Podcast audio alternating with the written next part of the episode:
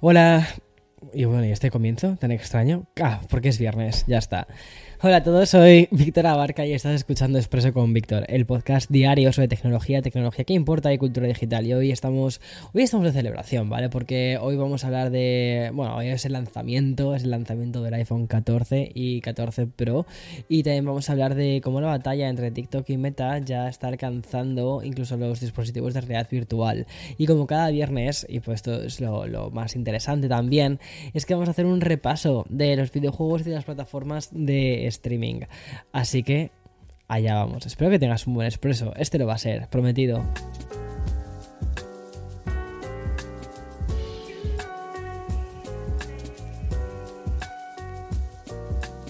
Como te he dicho antes, este no es un viernes cualquiera y hoy es el viernes elegido por Apple para que su nueva gama de dispositivos salga por fin a la venta. Y entre ellas están los nuevos modelos de los iPhone, la versión estándar, la de 6,1 pulgadas, el iPhone 14, ¿vale? Y la línea Pro y Pro Max. Hay que recordar que el iPhone 14 eh, Plus, el de 6,7 pulgadas, no va a estar a la venta hasta el próximo 7 de octubre. Pero volviendo a las cosas presentes, creo que merece la pena reflexionar sobre la publicación que ha hecho Bloomberg al respecto. Y en plena época de recesión económica, la marca de teléfonos móviles de Apple es de las pocas, por no decir la única, que no ha experimentado esa recesión. Y quizás por esto no debería sorprendernos que, tal y como informan desde eh, la, desde, desde la web de Bloomberg, los pedidos adelantados de la gama Pro del iPhone 14 esté siendo mucho más exitosa que la de la versión normal, lo cual tampoco me extraña demasiado, ¿vale? Estamos haciendo la review del iPhone 14 normal, la estándar, la del 14 Pro ya la tienes desde hace unos días. Ya sabes que el iPhone 14 Pro me ha flipado, pero no puedo decir exactamente lo mismo del iPhone 14 normal. Entonces entiendo que no haya generado tantísimo hype. Bien, y mm, de hecho que Apple haya apostado por una línea muy continuista del iPhone 14 y del iPhone 14 Plus, el iPhone 14 Plus creo que tiene bastante más sentido, ¿vale? Cuyo mayor ejemplo, ¿vale? Es el uso de, del chip A15. Ha sido una gran estrategia por parte de la compañía. ¿Y por qué? Bueno, pues porque la gran mayoría de los usuarios va a decantarse por el iPhone 14 Pro.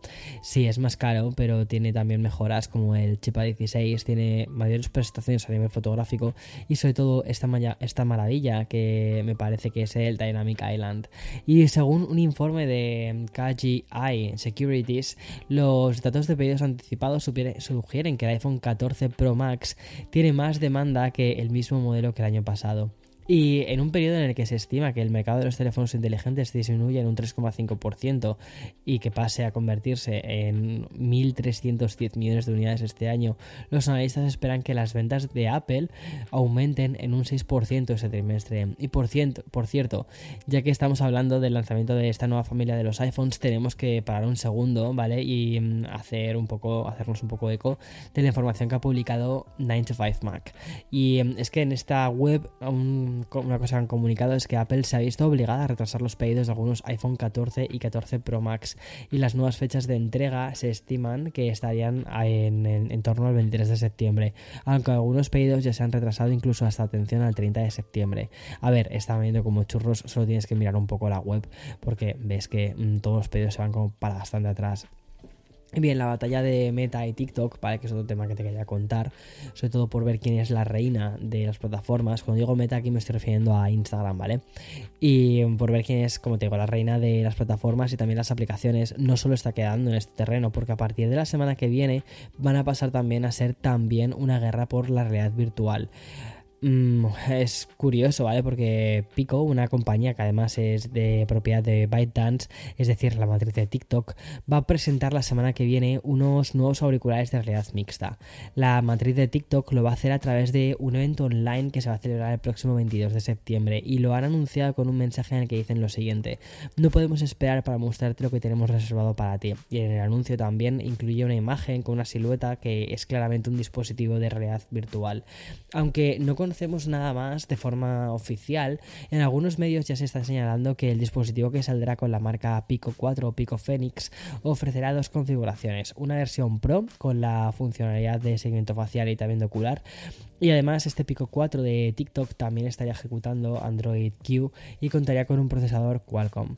Los rumores también hablan de una cámara RGB de, adentro hacia afuera que se utilizaría para el paso de vídeo en color para experiencias de realidad mixta. Y también parece bastante claro que va a contar con una pantalla de mayor resolución y unas ópticas más claras. Como puedes ver, ByteDance ha decidido plantarle cara a Meta, que es una compañía que debería traernos el Quest Pro en algún momento de octubre, o sea, es decir, dentro de nada. Y para esto, además el propio gadget de Madrid de TikTok está decidida a establecer a Pico como su marca potente destinada a todo lo relacionado con la realidad virtual. Es un poco, me parece un poco un movimiento muy Snapchat en este sentido de lanzar también hardware, pero oye, quizás les salga bien. Y dejamos el bloque más puramente informativo con una noticia bastante curiosa que nos lleva directamente a Amazon. Y es que la compañía de Jeff Bezos anunció ayer una nueva función de Alexa, la que ha bautizado como los clientes preguntan a Alexa. Básicamente es una nueva herramienta la que busca que incrementar un poco las, las compras online y reconducir esa etapa de recesión económica de la que estábamos hablando al principio de este episodio. Y los clientes preguntan a Alexa funcionará de la siguiente forma. Las marcas que quieran participar en esta Alexa, eh, en esta Alexa, en la herramienta para Alexa, lo que deben hacer es registrarse en el registro de marcas de Amazon para obtener acceso al centro de vendedores donde van a poder ver y responder las preguntas que los clientes hacen a los dispositivos Alexa en red. Y de esta manera los usuarios que lancemos una pregunta a Alexa vamos a recibir una respuesta que seguramente incluye anuncios sobre productos concretos relacionados con nuestra pregunta. Es decir, si preguntamos por un videojuego en concreto es posible que acabemos recibiendo una cuña publicitaria de Alexa para vendernos una Nintendo Switch o una PlayStation 5 esto personalmente no me flipa demasiado, si te soy sincero.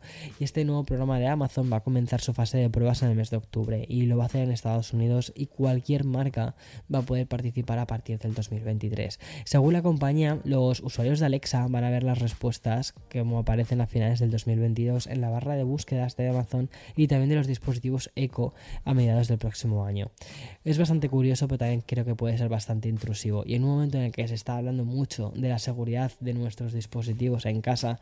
Esto no sé hasta qué punto puede ser interesante para este dispositivo de Amazon. En fin, voy a hacer una pequeña pausa de publicidad para dar paso al bloque de videojuegos y después al bloque también de streaming y cine. O sea, allá vamos. Vale, como te contaba antes, en una semana tan plagadita de noticias relacionadas con videojuegos, igual pensabas que íbamos a llegar vacíos de contenido a este, a este bloque de viernes que dedicamos a la industria. Bueno, pues te equivocas, porque en el sector de los videojuegos 24 horas pueden dar para muchísimo. Por ejemplo, tengo que contarte que Electronic Arts ha decidido convertir los Sims 4 en un título gratuito. Y va a ser a partir del 18 de octubre cuando la versión más básica, la versión, o sea, la versión base sí, del juego, se convierta en un título gratuito para siempre. Me parece muy inteligente. Y esto va a ser para todas las plataformas: Play 5, Play 4, Xbox Series X, One, PC, Mac, todo. Además de los eventos de, Marvel, el, Nintendo Direct del otro día o del State of Play de, de ayer mismo fue, ¿no? Con el que hemos trufado estos últimos eh, expresos, que ha sido bastante curioso, la verdad. Pues también se celebró el Call of Duty Next, que es un evento que ha servido para conocer más sobre esta versión para smartphones del Battle Royale gratuito de Call of Duty. Y es que Activision Blizzard ha confirmado que Call of Duty Warzone Mobile va a llegar en el año del 2023 tanto a usuarios de iOS como de Android. Y lo hará ofreciendo al jugador una experiencia muy similar a las de los títulos clásicos compartidas hasta atención 120 jugadores. Por cierto, no nos vamos de Activision Blizzard porque hay que profundizar en su largo y tortuoso proceso de compra por parte de Microsoft. Y es que según pudimos leer en la noticia del Financial Times, la Autoridad de Competencia y Mercados del Reino Unido ha tomado la decisión de ampliar la fase de escrutinio respecto a la mencionada adquisición de la compañía de videojuegos por parte de Microsoft. Y las razones que están dando desde el organismo británico es que se, se trata de una posible compra que podría cambiar el status quo del mercado y ante cierta pasividad de la empresa de Redmond, tenía cinco días hábiles para que presentase propuestas y no lo hicieron, la autoridad, de competencia y mercados del Reino Unido va a ampliar la fase de investigación. Y mm, esta decisión ha provocado una reacción de Sony en forma de declaración oficial y es que dice que al otorgar a Microsoft el control de juegos de Activision como Call of Duty, este acuerdo provocará efectos negativos para los jugadores y para el futuro de la industria de los videojuegos y que dicen que quieren garantizar a usuarios de PlayStation que continúen teniendo la máxima calidad de experiencias de juego y dicen que aprecian la labor de la CMA en proteger a los jugadores. Me parece Me parece muy curioso, te soy sincero, el movimiento que está haciendo aquí, sinceramente, eh, PlayStation con todo esto. O sea, me parece o sea, como si ellos no tuviesen exclusivos, ¿sabes? Es como en plan de, no, es que esto lo queremos hacer por los jugadores, for the players. Mira, nene, por los jugadores no cobras 70 pavos por juego, Cari. O sea, eh, no me vengas con estas movidas. Lo que pasa es que Call of Duty es un título que te vende consolas y quieres evitar que de repente PlayStation se pueda, se pueda quedar en una situación de vulnerabilidad y que no venda tantas consolas. Lo cual o sea, lo entiendo, pero no me vengáis con la historia de no, es que esto es for the players, no, Cari, no es for the players, es para los dinerutus, ya está.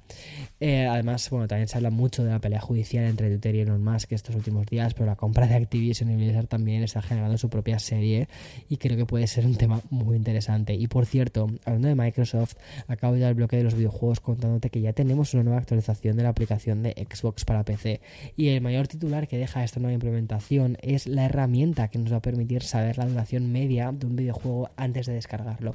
Me encanta. No sé si alguna vez te has metido en la web de, de, How Long to Beat y pones How Long to Beat, por ejemplo, Persona 5, y entonces flipas cuando de repente te salen 200 horas. Bueno, pues yo lo hago prácticamente casi cada vez que voy a empezar un videojuego. Y han hecho una colaboración con este portal para eh, poder identificar, ¿vale? Cuánto tiempo se tarda en pasarse un juego. Me parece muy guay que eso esté directamente, sobre todo porque también te permite un poco planificar. Y como siempre, vamos a acabar eh, pegando un rápido repaso por las principales novedades de la plataforma de streaming, justo en una semana en las que hemos conocido que Paramount seguramente apueste por una fusión de todas sus marcas y plataformas cuando aterriza en España. En lugar del modelo que tiene en Estados Unidos y que separa Paramount Plus y Sky Showtime, eh, la, razón es unificar toda. Bueno, perdón, la, la idea es unificar todo. Y la razón que tienen de esta decisión no es otra que básicamente no saturar más a un espectador que está cada vez más agotado lo cual lo entiendo porque yo personalmente estoy agotado. Pero volviendo a los estrenos, empezamos en una de las semanas más flojas que recuerdo en Netflix. Básicamente lo que tenemos es el remake de la mítica serie noventera de Los Rompecorazones y las películas adolescentes de Llora Famoso y Revancha Ya. Y por último, el estreno de una nueva ficción española que mm, es la serie policíaca Santo. Pero mucho más fuerte nos llega HBO esta semana con el estreno de Al otro lado del puente, que es una serie ambientada a los 80 y que seguirá una serie de graduados universitarios que viven en Manhattan. Tenemos también eh, una serie de terror que se llama From y sobre todo una nueva temporada de El Dramón distópico que es El cuento de la criada, que este, al menos aquí en, Estados Unidos, sale en Hulu, no sale en, en HBO Max. Por su parte, eh, Disney Plus tira de nostalgia y es que la plataforma llega de, con una de estas series que nos vieron crecer, que es Malcolm in the Middle. Y sin nada destacable, en Apple TV acabamos con, con Amazon Prime y su nueva serie que se llama Un Asunto Privado, que es una especie de Sherlock Holmes, pero a lo español. En fin, y hasta aquí las novedades de esta semana. O sea, ha sido una semana bastante interesante e intensa. Así que espero que lo hayas disfrutado. Espero que te hayas disfrutado y hayas tenido tiempo de ver las reviews que hemos hecho de los nuevos iPhones, del iPhone 14 Pro y del iPhone 14 Pro Max, también de los unboxing, eh, del vídeo blog que subí el otro día y de todo lo que está por llegar, porque no hemos parado de seguir grabando para que haya contenido para todos estos días. La semana que viene además estaré en México para mm, el evento de Wired Summit, así que si estás en Ciudad de México te veré por aquí. Tengo muchísimas ganas de poder hacerlo, tengo muchas ganas de poder verte en persona. Y además atento, atenta a mi Instagram porque tengo unas cuantas entradas para poder asistir al evento, así que nada, no sé muy bien cómo lo haré, no tengo tantísimas, creo que tengo como unas 10 12 entradas aproximadamente, así que a ver cómo las, reparto, con la forma de hacerlo correctamente. Y, y, ya está. En fin, hasta aquí, el, hasta aquí el podcast de esta semana, nos escuchamos la siguiente, chao chao.